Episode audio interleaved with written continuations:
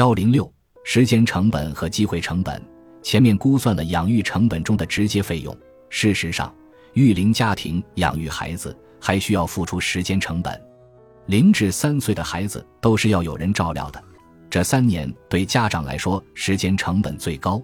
如果雇佣保姆或月嫂照料孩子，或者把三岁以下的孩子送去托儿所，可以减少时间成本，但会增加成本费用。目前在中国，三岁以下的托服务严重缺乏。若缺少托儿所，夫妻双方很可能需要有一方暂停工作照看孩子。然而，越来越多的家庭需要依靠双份收入才能满足家庭开支。原国家卫计委的数据显示，二零一五年零至三岁婴幼儿在中国各类托幼机构的入托率仅为百分之四。中国需要大力发展普惠性托幼服务，把零至三岁婴幼儿的入托率提高到百分之五十左右。这将有利于减轻女性养育孩子的时间成本和机会成本。在幼儿园和基础教育阶段的时间成本主要是和教育相关的。三至十一岁孩子去幼儿园和学校的接送，一般也需要由家长来完成。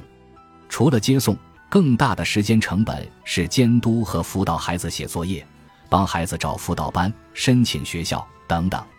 虽然现在没有权威的统计数据来算出家长在孩子教育上所付出的时间成本，但是通过中国孩子升学压力的严重程度，我们可以判断出这部分成本可能是巨大的。根据北京大学中国社会科学调查中心发布的《中国家庭追踪调查》，在2010至2018年近十年的时间里。小学生家长每周辅导作业的时间从三点六七个小时增加到了五点八八个小时，也就是说，从差不多每天半小时增加到了每天一个小时，增长幅度惊人。这里还没有算课外辅导班的时间。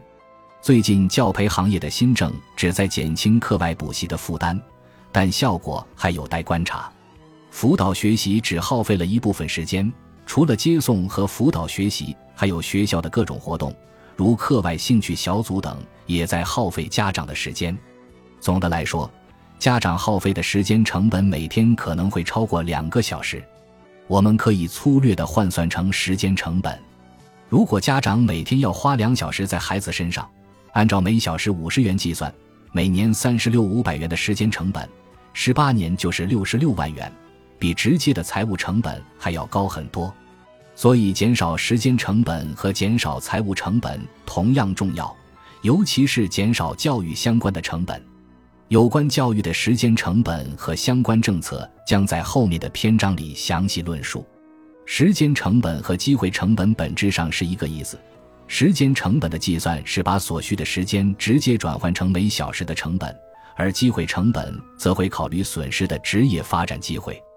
一般来说，女性会承担大部分的时间成本和机会成本。女性在预产期和哺乳期会损失大量的工作时间，可能会对以后的职业发展造成负面影响。如果女性离岗时间过长，可能造成工作技能下降，从而影响其返岗后的竞争力。这是女性养育孩子所要付出的机会成本。根据我国女职工劳动保护特别规定。女职工生育享受九十八天产假，其中产前可以休假十五天，难产的增加产假十五天，生育多胞胎的每多生育一个婴儿增加产假十五天。最近各省政府在修订新计生条例，普遍延长了产假。